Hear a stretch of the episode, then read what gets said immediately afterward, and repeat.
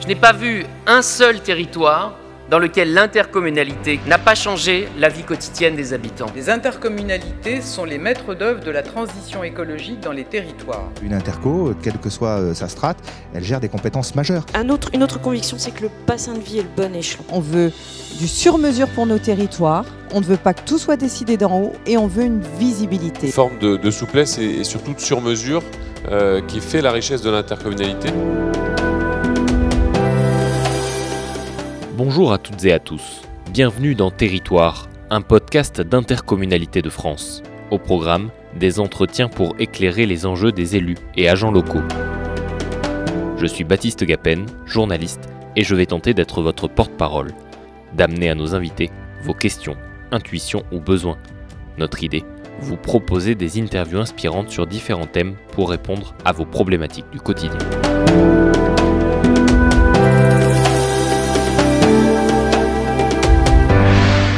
Aujourd'hui, pour notre premier épisode, nous rencontrons Françoise Réfaber. Elle est la co-dirigeante d'Énergie Demain, une entreprise spécialisée dans la planification énergétique territoriale, la maîtrise de l'énergie et le développement des énergies renouvelables. Françoise Réfaber travaille également avec l'ADEME ou le programme PUCA autour du concept des sociétés de tiers financement dont vous pourrez découvrir le concept dans ce podcast. Bonjour Françoise Réfaber. Bonjour. On est avec vous aujourd'hui pour parler de la rénovation thermique des bâtiments et notamment des freins qui peuvent être levés par les pouvoirs publics. Est-ce que l'année 2022 et les quelques mois que nous venons de vivre ont changé quelque chose? Euh, Oui, en fait, euh, aujourd'hui, on est dans la phase de démarrage d'un dispositif qui, que les pouvoirs publics ont appelé mon accompagnateur rénove. Donc là, je vous parle d'un dispositif qui concerne en particulier euh, les propriétaires de maisons individuelles. Donc euh, de ce point de vue-là, il y a une petite euh, révolution dans ce, secteur, dans la mesure où l'État entend de cette façon unifier toute une filière d'accompagnement des ménages de le coupler avec les volets incitatifs Ma Prime Rénove. Et pour faire cela, pas mal d'habitudes doivent être un peu bousculées. Et euh, je, je, pense qu'il euh, y a encore pas mal d'ajustements euh, à, à, réaliser. Et dans les têtes, mmh. qu'est-ce qui a changé aussi? On a l'impression que les gens ont compris un peu que il y avait besoin de changement, qu'il y avait Alors, besoin d'agir. Oui, euh, oui, effectivement, je, je, je, vous ai répondu sur un, un volet un peu technique euh, et plus, plutôt du côté de, des pouvoirs publics et euh, des incitations. Mais vous avez, vous avez raison. Au fond, ce qui change, c'est le sentiment d'urgence, effectivement. Euh, ce que disent les, les, les, gens sur le terrain, euh, par exemple ici à Paris, c'est que euh, le nombre d'appels entrants pour des dispositifs dont je parle qui existent déjà sans être identifiés sous cette marque, ben, en fait, le nombre d'appels entrants a été multiplié par 10, par exemple, à Paris. où pourtant, en fait, les gens trouvent que c'est toujours très compliqué, on, est dans un secteur de copropriété. Voilà, donc euh, jusqu'à présent, les gens euh, avaient tendance à, plutôt euh, passer à autre chose. Et là, il y a le sentiment qu'on ne peut pas euh, juste passer à autre chose. Oui, il y, y, a aussi un réveil des pouvoirs publics, aussi de pouvoir se dire, tiens, il va, quel rôle on peut jouer, comment on peut accompagner cette demande-là? Je pense que les pouvoirs publics sont investis depuis bien longtemps. En revanche, effectivement, comme je le disais, on, on, est dans une phase où il y a quand même pas mal de réformes qui se sont succédées. Et euh, de mon point de vue, l'État euh, a avancé euh, avec des réformes qui ont été quand même peu concertées, avec une approche plutôt de haut en bas. Euh, et qui du coup, comme je le laissais entendre, fâche un peu sur le terrain, et notamment les collectivités qui avaient été incitées depuis dix ans à mettre en place des dispositifs qui se trouvent bousculés aujourd'hui. Voilà, donc j'espère sincèrement que cette année 2023 sera un mouvement de synthèse. ce sont, ce sont des, des, des questions qui sont tellement compliquées qu'il y a besoin probablement d'un accompagnement. Et cet accompagnement, il doit être adapté, plus ou moins social, plus ou moins euh, orienté vers la performance énergétique. Déjà, c'est un mot qu'il faut définir, sur lequel, euh, finalement, même au sein du secteur euh, public, on n'est pas forcément nécessairement d'accord. Donc, voilà, je pense qu'aujourd'hui, tout ça doit, doit être fusionné, orienté, simplifié. Donc, il faut à la fois du une marque nationale, euh, un peu plus d'homogénéité. Euh, mais pour autant, je pense qu'il faut aussi donner confiance aux gens et que cela, ça s'appelle euh, vraiment le sentiment, disons, de proximité. Voilà, donc c'est, je pense, compliqué de réussir cela parce que certains territoires sont sont déjà très avancés et peut-être que ce sont eux qui se plaignent le plus qu'on ne les écoute pas assez. Mais dans d'autres territoires, euh, c'est le vide sidéral. Ça pose la question de la strate aussi quand on dit pouvoir public. Finalement, euh, qui fait quoi, à quel moment, euh, et notamment du rôle du coup des intercommunalités. Alors effectivement, le rôle des intercommunalités. En fait, le, le secteur du logement, il est à la croisée de de problématiques qui sont différentes. Bien sûr, il faut s'occuper des gens, des habitants. Euh, donc ça, c'est le volet, euh, disons, social ou euh, d'amélioration de l'habitat qui traditionnellement est pris en charge par l'Agence nationale de l'amélioration de l'habitat avec les intercommunalités, avec les départements parfois, enfin en secteur rural surtout. Euh, la problématique de l'énergie, qui avait justifié que les régions euh, soient euh, identifiées comme chefs de file du, sujet de la rénovation énergétique et de plans pour mettre en œuvre les actions locales. Et de mon point de vue, je trouve que, ces éléments ne, s'emboîtent pas encore très bien.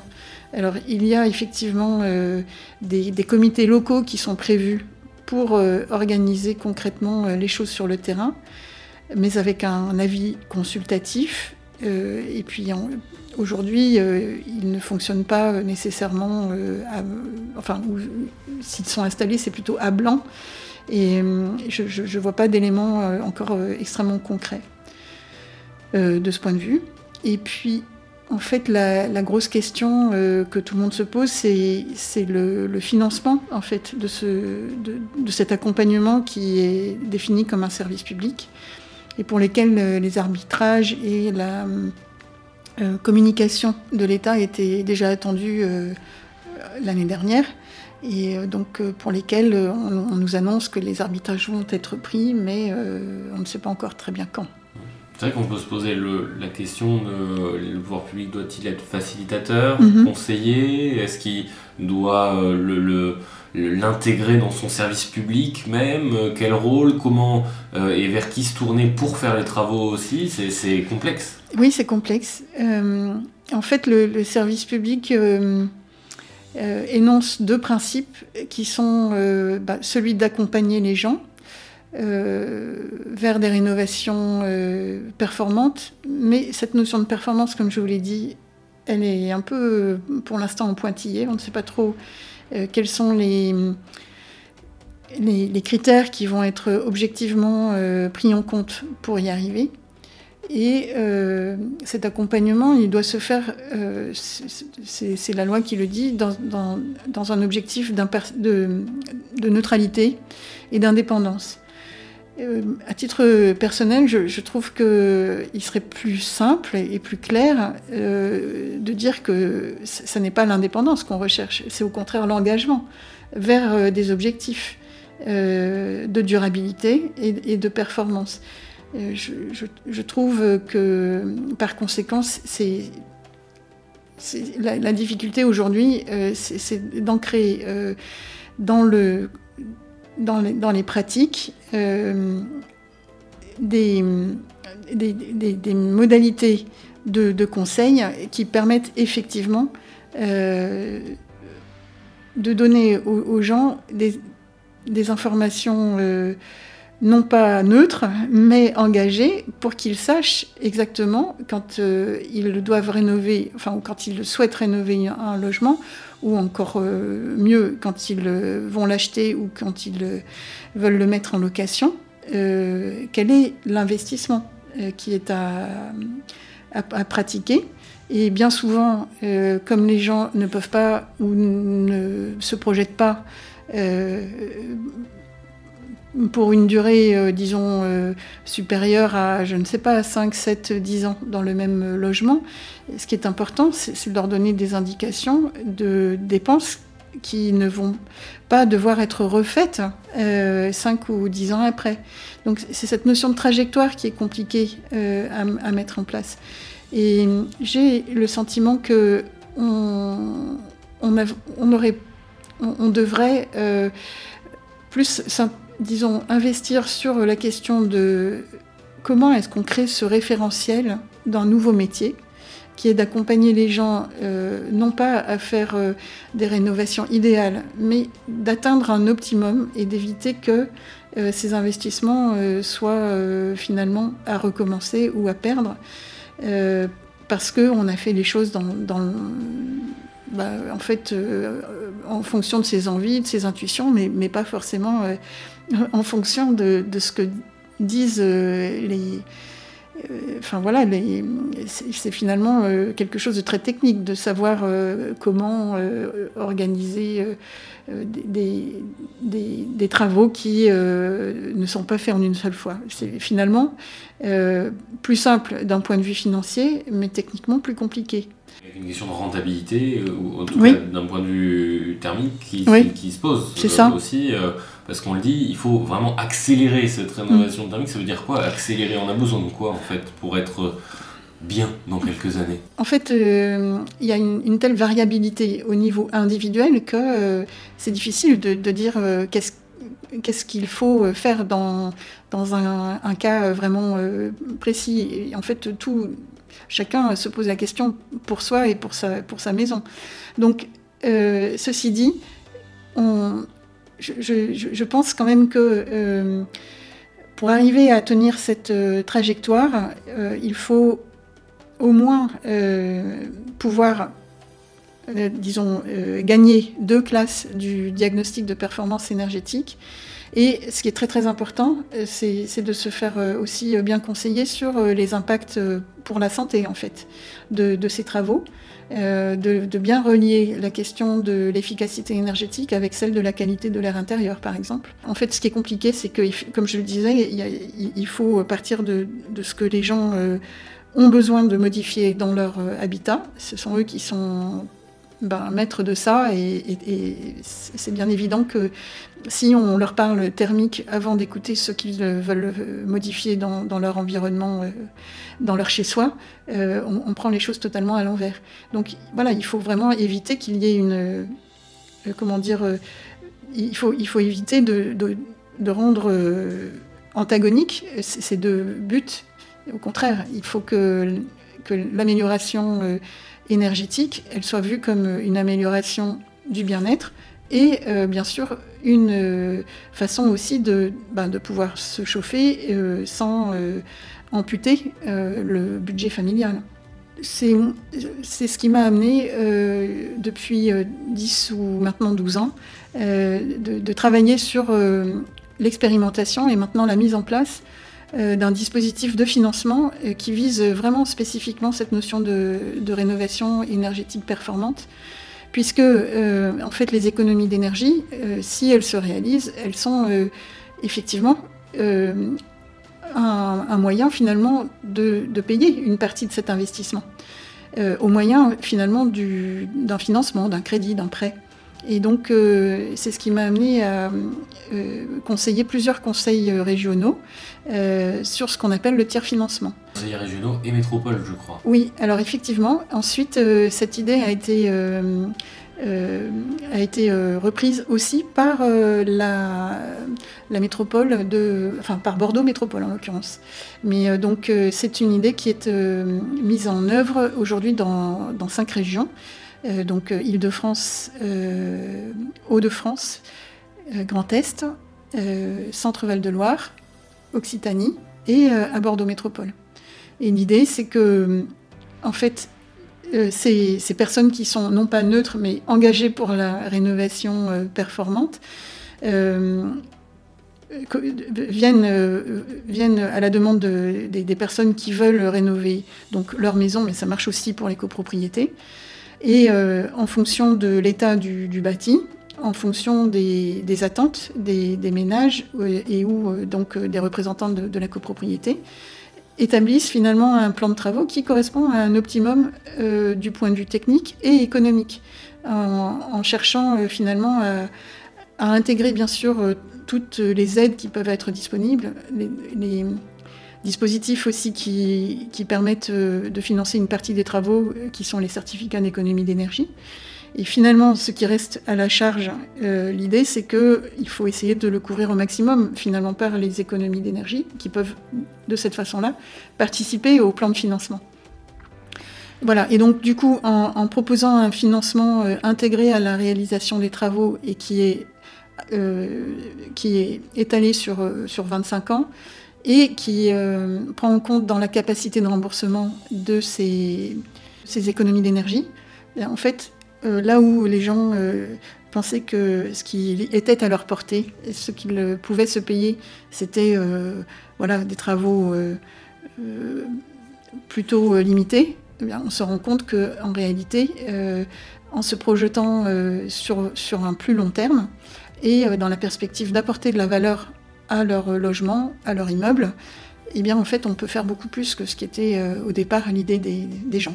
Et ces sociétés de tiers financement, mhm. elles fonctionnent comment? Quel est le rôle aussi là du pouvoir public dans ces sociétés Ce sont des initiatives des régions et ça peut être aussi l'initiative de, de, collectivités infrarégionales. Hein. C'est bien le cas à Bordeaux, ça pourrait être le cas dans d'autres euh, grandes villes euh, prochainement. Elles, euh, elles, interviennent en mettant du capital dans ces sociétés, de, ces sociétés, qui sont dédiées à la rénovation énergétique. Et le, reste, finalement, des financements qui sont apportés à ces sociétés, ce sont des lignes de financement de long terme qui, aujourd'hui, sont essentiellement apportées par la Banque européenne d'investissement. Donc, en fait, euh, de cette façon, les sociétés de tiers-financement sont euh, des réceptacles à financement.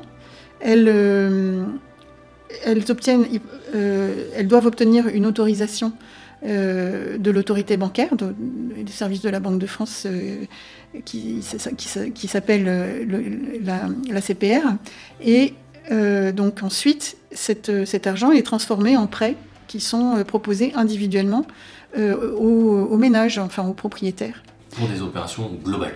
Et pour des opérations globales, parce que donc euh, tout l'intérêt d'intégrer le financement, bah, c'est euh, de pouvoir financer des travaux qui coûtent 40, 50 000 euros, là où des, personnes, sinon, se voient proposer des, prêts à plus court terme qui n'intègrent pas dans dans la façon qu'ont les banques de déterminer la capacité de remboursement, les économies d'énergie. Et du coup, euh, ça veut dire que euh, là où une, banque euh, trouverait raisonnable de prêter, par exemple, 15 000 euros, on, peut facilement proposer 10 ou 15 000 euros de plus de cette façon-là. c'est une, aide publique, mais différente un petit peu. On, vient faire un, prêt, du coup. c'est quoi C'est taux zéro? C'est ça marche comment exactement? En fait le taux zéro, euh, c'est un dispositif donc de l'État euh, qui s'appelle l'éco-prêt à taux zéro et qui euh, suppose en fait d'avoir accès à, un crédit d'impôt. Et donc aujourd'hui, les sociétés de tiers-financement n'y ont pas toutes droit. À titre expérimental, c'est possible en Hauts-de-France et en Île-de-France. Et bien sûr, dans les autres régions et à Bordeaux, les sociétés de tiers-financement euh, sollicite les pouvoirs publics pour que euh, toutes les sociétés de tiers-financement puissent elles aussi euh, distribuer les coprêts à taux zéro. Donc ça veut dire que là où ça n'est pas possible, en fait les sociétés de tiers-financement bâtissent des, accords avec des banques pour aider les gens qu'elles conseillent à récupérer au mieux des, des éco-prêts à taux zéro auprès de banques. Mais ce qu'elles constatent aujourd'hui, c'est que c'est long, c'est compliqué.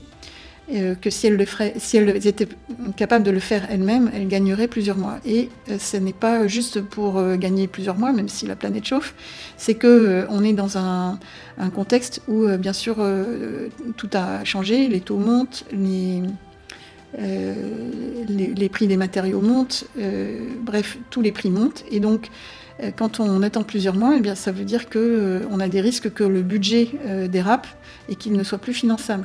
Donc, gagner du temps et pouvoir boucler les, dossiers rapidement, c'est un vrai enjeu concret. Et tout à l'heure, on parlait de frein mhm. à la rénovation. Ça, ça lève le frein du financement, finalement. Oui. Ça lève aussi le frein de pouvoir tout faire d'un coup, c'est ça? Ce qui est très important euh, dans, dans l'esprit des, des, sociétés de tiers-financement, c'est euh, qu'une fois que les travaux sont faits, c'est important de rester en contact avec le ménage et de vérifier que effectivement les économies d'énergie sont bien là au rendez-vous. Euh, aussi pour pouvoir s'assurer que le, plan de financement qui avait été prévu, il, est bien, il est bien respecté en fait. Et hum, ce que je voulais dire, c'est que du coup, maintenant que les sociétés de tiers-financement ont été créées, que certaines euh, euh, ont atteint euh, une expérience, de, enfin en tout cas la, plus ancienne de, de 5 à 6 ans, en fait, ce qui est intéressant, c'est qu'elles se sont regroupées dans le cadre d'une association qui est toute récente. Et elles ont déjà décidé de se, non pas débarrasser, mais trouver un mot, un nom plus simple euh, à retenir parce que sociétés de tiers-financement, bon, ce ne sont pas forcément des sociétés. Tiers, on ne sait pas très bien pourquoi. Et puis, comme je vous l'ai expliqué, le financement, euh, en fait, ce qui compte, ce sont les travaux avant les financements. Donc, les sociétés de tiers-financement, euh, maintenant, c'est les Séraphins. Et donc, l'association, le réseau des Séraphins, services de rénovation, accompagnement et financement, mettent en, en, commun leur expertise, leur expérience, précisément pour arriver à définir ce métier. Et c'est de ce point de vue, euh, je pense, un apport intéressant bah, pour la consolidation euh, que l'État, les pouvoirs publics euh, sont en train d'opérer en ce moment avec la, marque Mon accompagnateur rénove. Parce que finalement, les séraphins, ce sont les précurseurs de ce que l'État met en place à partir de cette année. Comment il travaille avec enfin, ce réseau-là Comment il travaille avec les artisans après sur place Comment ça, ça alors, en fait, euh, les, artisans sont euh, sélectionnés par les sociétés de tiers-financement euh, et constituent une, communauté de professionnels qui sont appelés de façon récurrente par les sociétés de tiers-financement. Donc, elles-mêmes étant sous le contrôle des collectivités, elles procèdent à une sélection qui est vraiment formalisée euh, en, respectant les règles de, la commande publique, des marchés publics, mais elles adaptent cela pour que euh, leur commande soit vraiment accessible à, tous. Et donc, euh, par exemple, dans les Hauts-de-France, chaque projet de travaux est alloti de façon à ce que la société de tiers-financement intervienne finalement comme un assembleur de euh, d'artisans, de, toutes petites entreprises, et euh, de cette façon-là, ne pas réserver l'activité de ces rénovations euh, qui sont quand même lourdes. Hein. En général, ce sont des, projets à 40, 50 000 euros. donc ça permet de rendre ces, projets accessibles à des artisans et pas forcément les réserver à des entreprises générales. Mais est-ce que, si on doit terminer là-dessus, est-ce qu'on va réussir à passer ce cap. L'étude de euh, Adem Idri, euh, dont, vous m'avez parlé, dont on mettra le lien dans, la description de ce podcast, mm. elle dit oui, mais il faudrait aller beaucoup plus vite. Il faudrait faire beaucoup plus que ce qu'on fait. Mm. Euh, est-ce que ce genre de dispositif peut nous permettre de passer un cap, deux caps, trois caps même? Pas tout seul, mais déjà, en fait, je pense que ça, peut quand même fédérer euh, euh, et euh, faciliter le, travail des gens qui veulent s'installer et faire les choses, des choses de qualité dans le secteur du bâtiment. Donc en fait, elles ne peuvent pas y arriver toutes seules, mais elles sont un bon point d'ancrage pour que à la fois les gens et les, entreprises aillent dans, le bon sens. Ensuite, quand même, elles ne peuvent pas aller toutes seules comment dire, euh, régler le, sujet, l'énorme sujet euh, qu'on a devant nous, qui, sont, qui est qu'il n'y a pas finalement assez de professionnels. Donc, euh, ce, que font, ce que prévoient de faire les sociétés de tiers financement, c'est d'intervenir aussi sur, le fait d'accueillir en fait de nouveaux professionnels. Et en fait, la, question dans la, filière du, BTP, c'est d'accueillir des gens qui viennent d'autres filières en, formation euh, continue finalement et en reconversion. Et là, de ce point de vue-là, je, pense que les, sociétés de tiers-financement, progressivement, elles vont euh, renforcer ce troisième rôle qui est finalement de, sécuriser aussi l'arrivée de nouveaux venus sur, ce marché. Elles doivent elles-mêmes recruter davantage et structurer ce métier dont on parle, de, qui, qui est l'accompagnement. Et euh, disons, développer numériquement euh, euh, ce, nouveau métier qui aujourd'hui qu'aujourd'hui elles, maîtrisent, mais qu'elles sont un peu les seules à maîtriser, c'est-à-dire savoir parler aux gens de leurs projets, de leurs finances, des travaux, savoir gérer le projet, savoir recruter les entreprises, les, les, sécuriser elles-mêmes, vous euh, voyez que ce sont des, capacités euh, et des compétences et des qualités qui sont, euh, qui sont très diverses. Donc voilà, je, pense que les, sociétés de tiers-financement, ce qu'elles sont en train de prouver, c'est que ce nouveau métier qui est à cheval entre le social, l'économique et le technique, on peut le réussir. C'est la fin de ce premier épisode. Si vous souhaitez plus d'informations, vous pouvez retrouver dans la description de ce podcast le lien de l'étude d'Intercommunalité de France financer la transition écologique et énergétique. Vous y trouverez également le lien vers le réseau Séraphin évoqué par Françoise Réfaber, ainsi que l'étude de l'ADEME et de l'IDRI. De notre côté, on se retrouve très vite pour un prochain épisode de Territoire, le podcast d'Intercommunalité de France.